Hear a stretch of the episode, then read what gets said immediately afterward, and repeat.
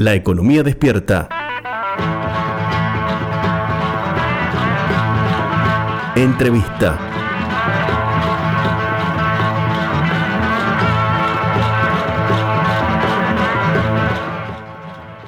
Dialogamos con el ministro de Industria, Comercio y Minería de la provincia de Córdoba, Eduardo Acastelo. En la primera pregunta que le hicimos, le pedimos que nos explique cuál es la situación de la economía de la provincia, cómo afecta la crisis energética a la actividad económica, cómo repercute la falta de dólares en la industria y el comercio. Y esto nos dijo el ministro Castelo. La verdad que el año es contradictorio, ¿no? En lo microeconómico y lo regional, sin duda que la economía está creciendo, desde el punto de vista de algunos sectores, ¿no? Pero por el otro lado, en lo macro, la situación es muy difícil y eso impacta también en las pymes cordobesas. Por un lado, vemos que las exportaciones crecen, pero las limitaciones de las importaciones generan un alto impacto, sobre todo en las importaciones medias de aquellos productos que luego son industrializados en Córdoba. Y, por otro lado, también percibimos que los empresarios y emprendedores de Córdoba de las pymes tienen mucha voluntad, a pesar de la crisis, de, seguir adelante. No ha disminuido el crecimiento del empleo industrial.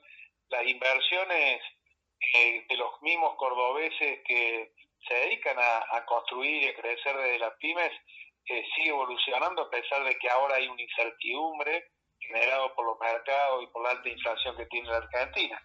Pero la verdad que los primeros seis meses podemos decir que fueron buenos en un contexto de crecimiento que se había comenzado a visualizar en el 2021, pero con mucha incertidumbre y semáforo amarillo en los últimos días y los últimos meses. ¿no?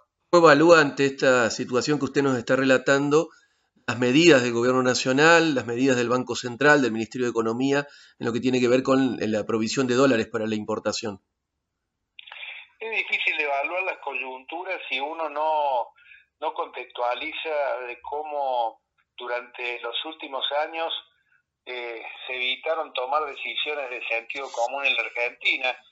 Si nosotros pensamos que Córdoba hizo 3.000 kilómetros de gasoducto en estos últimos cinco años, y piensa que Argentina no hizo 600 kilómetros de gasoducto que nos permitirían un ingreso de divisas de 12 mil millones de dólares al año y que hoy es el condicionante para que impacte las pymes argentinas con estas limitaciones y restricciones en las importaciones eh, y nos genera que tengamos que poner 2 mil millones de dólares nada más que para traer gasoil caro este, a la Argentina y uno puede evaluar las restricciones de importaciones de la coyuntura diciendo que nos genera incertidumbre, pero también tenemos que decir que los últimos cinco años en la Argentina los gobiernos que estuvieron en la nación eh, no estuvieron a la altura de las consecuencias para saber a dónde ir, para tomar las decisiones que tenía que tomar, porque todo esto no debería ocurrir en la Argentina y nos tendríamos que preocupar qué hace el Banco Central o evitar este tipo de decisiones si se hubieran cambiado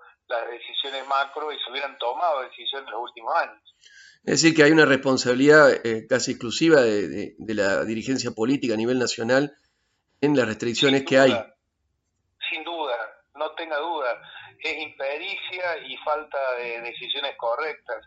En los últimos años no se tomaron decisiones que el sentido común hay que tomarlas, no solo de reducir el déficit fiscal, también eh, fundamentalmente decir que este es un país que está que tiene la segunda reserva mundial de gas, que tiene la cuarta reserva mundial de petróleo, que tiene la segunda reserva mundial de litio, que tiene la agricultura, la ganadería, que tiene todo un desarrollo industrial muy fuerte y que sin embargo a la gente le va muy mal.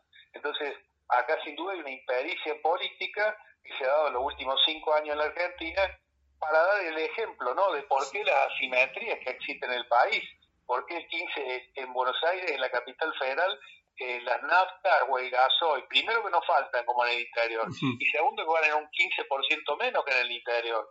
Y la pregunta es, ¿pero desde cuándo no, no, que no nos enteramos? El capital este, se extrae petróleo, por eso vale un 15% más barato.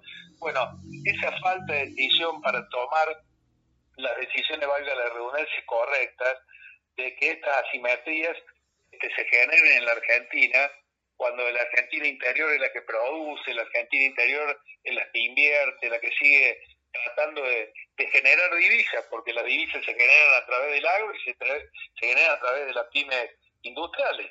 Y resulta que por el otro lado son los sectores que más se castigan. Cambió el ministro de Desarrollo Productivo de la Nación, salió Culfas, entró Scioli.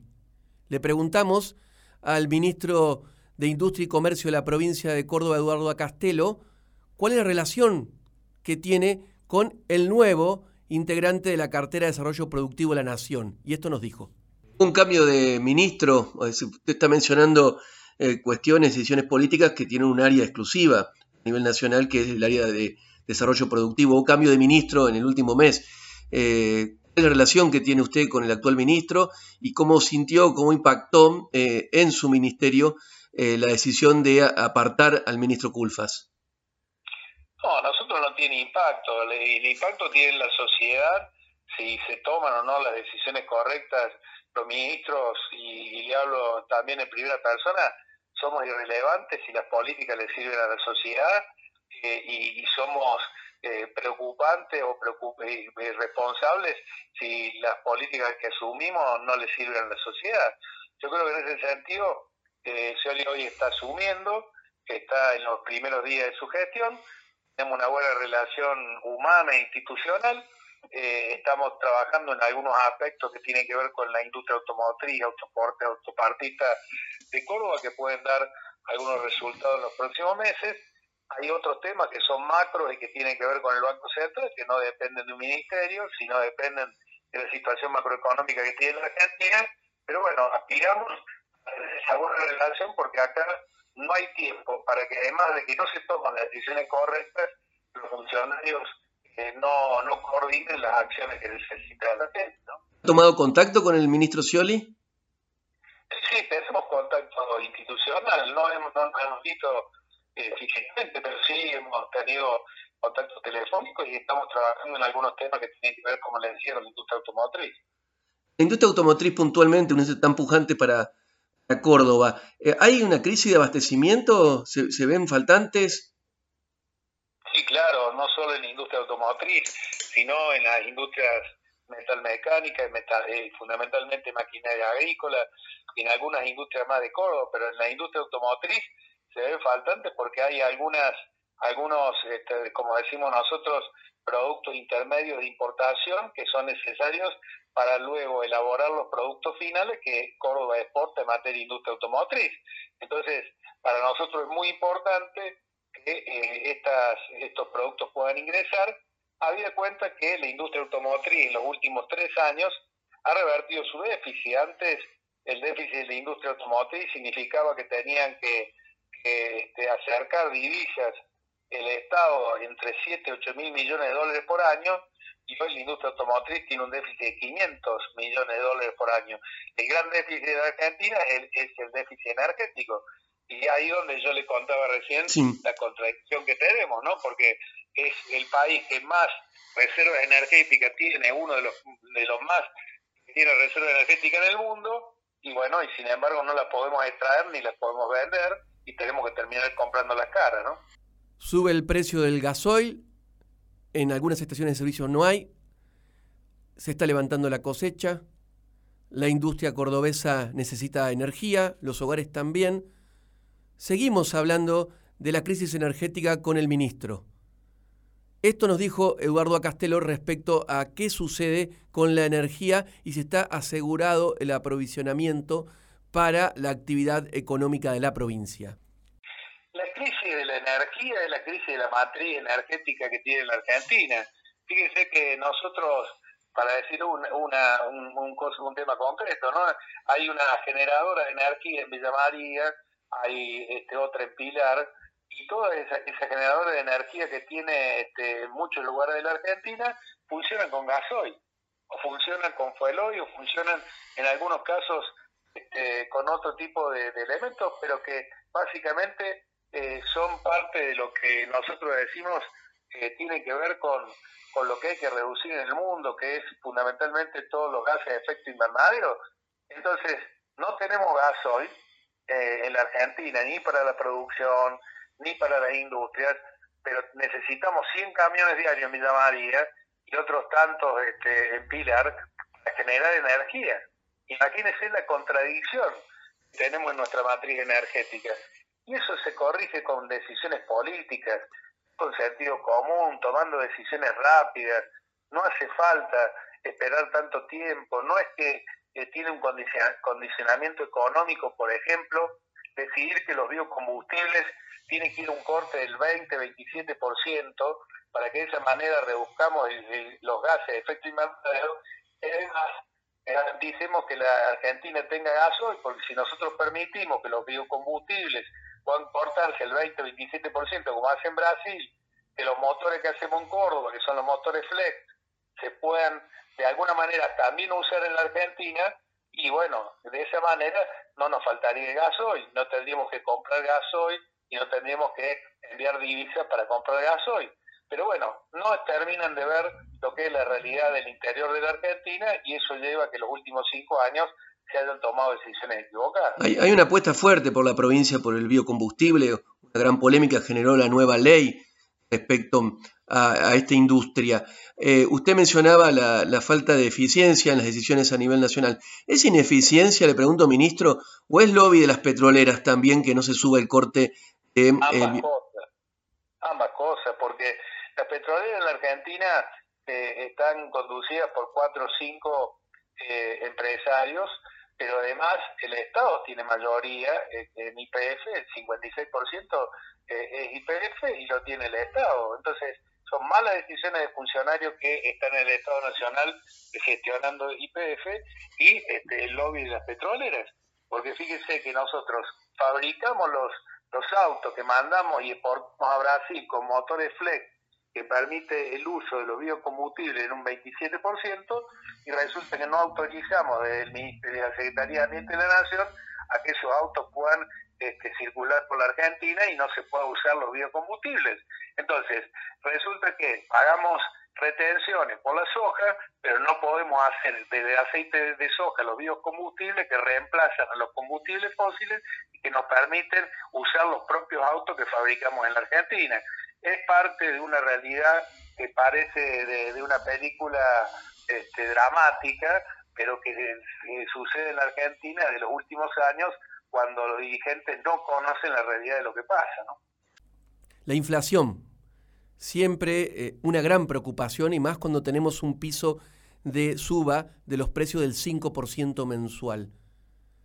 ¿Hay realmente un plan antiinflacionario en el gobierno nacional? A Castelo nos respondió esta pregunta. ¿Cree que el gobierno nacional tiene un plan antiinflacionario? Sí, yo no tengo la capacidad de opinar respecto de lo macroeconómico.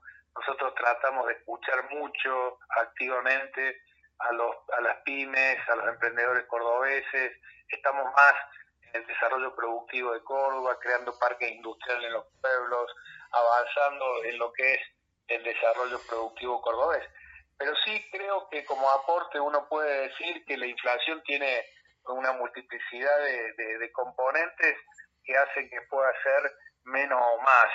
Y me parece que además del tipo de cambio, además del contexto macroeconómico, además de esto que recién hablábamos, ¿no? de, que permanentemente tenemos que, buscar divisas, las pocas que tenemos, que se generan desde las exportaciones, que están creciendo en el último año en la Argentina, pero sin embargo no nos alcanzan para resolver toda la serie de problemas que tiene el país hace que la inflación se siga sosteniendo en el tiempo. Yo creo que también Argentina tiene una cultura de inflación. Me parece que también hay algunos sectores que contribuyen de esta eh, lamentable cultura de la especulación a fortalecer la inflación en Argentina y con un gobierno débil que no tiene la potestad de encontrar las herramientas para resolver el problema de la inflación. Entonces, es un montón de componentes que hacen a que hoy tengamos una inflación importante que no le da acceso al crédito a las pymes, que este, al tener una inflación tan alta hace que el crédito esté, esté elevado y cuando en realidad nosotros estamos en un muy buen momento por el contexto de crisis que tiene el mundo, que el requerimiento de alimento y de energía que tiene el mundo, la Argentina sería muy competitivo si pudiera estabilizar la macroeconomía. Se cumplieron 100 años del centro comercial del CESIS y el ministro de Industria, Comercio y Minería de la provincia de Córdoba pasó por Río Cuarto. Le consultamos respecto a la actividad de la ciudad, le consultamos respecto a los parques industriales, que veía él como responsable de esta cartera tan importante para la actividad económica de la provincia. Bueno, yo no soy objetivo porque quiero mucho Río Cuarto, estudié allí, eh, realmente de Río Cuarto me llevé las mejores ideas para después crearla e impulsar la Universidad de Villa María. La verdad que uno siente mucho cariño por esa ciudad, pero ha visto que en los últimos años, y lo decíamos cuando estuvimos en el CECI, que Río Cuarto está tomando decisiones, eh, el intendente y todo el equipo, más la institucionalidad del CECI y todos los dirigentes empresarios, de una manera muy correcta, apoyado por el gobierno de la provincia, para que ese matiz tan profundo que se daba en un momento de que San Luis este, terminaba siendo la referencia en materia industrial, al lado de una ciudad tan pujante como Río Cuarto. Bueno, hoy Río Cuarto ha recuperado la agenda industrial, estamos trabajando con tres parques industriales, ya uno está desarrollado, el de CESI ya está completado y en marcha, este, con una gran infraestructura y un gran aporte que ha hecho el CESI, estamos trabajando en un tercero, con el, de Bio 4, y esto le va a dar a Río Cuarto en los próximos cinco años eh, un punto de inflexión como Río Cuarto vivió en su momento con la creación de la universidad. Yo creo que los que tuvimos oportunidad de, bueno, en el caso mío, de, trabajar para crear una universidad como Villa María y después crear un parque industrial como el de Villa María, vimos los procesos virtuosos que eso significa. Y uno percibe que Río Cuarto entra en un momento en los próximos años muy virtuoso donde va a haber muchas radicaciones industriales y eso va a generar eh, mano de obra calificada, va a depender por supuesto cómo lo acompaña la academia, la todo el área científico-tecnológico, cómo este, lo acompaña eh, la dirigencia política y cómo lo acompaña también, por supuesto, eh, los dirigentes empresarios. Pero por lo que uno ve, Río Cuarto se encamina este, a tener una política industrial cada vez más fuerte.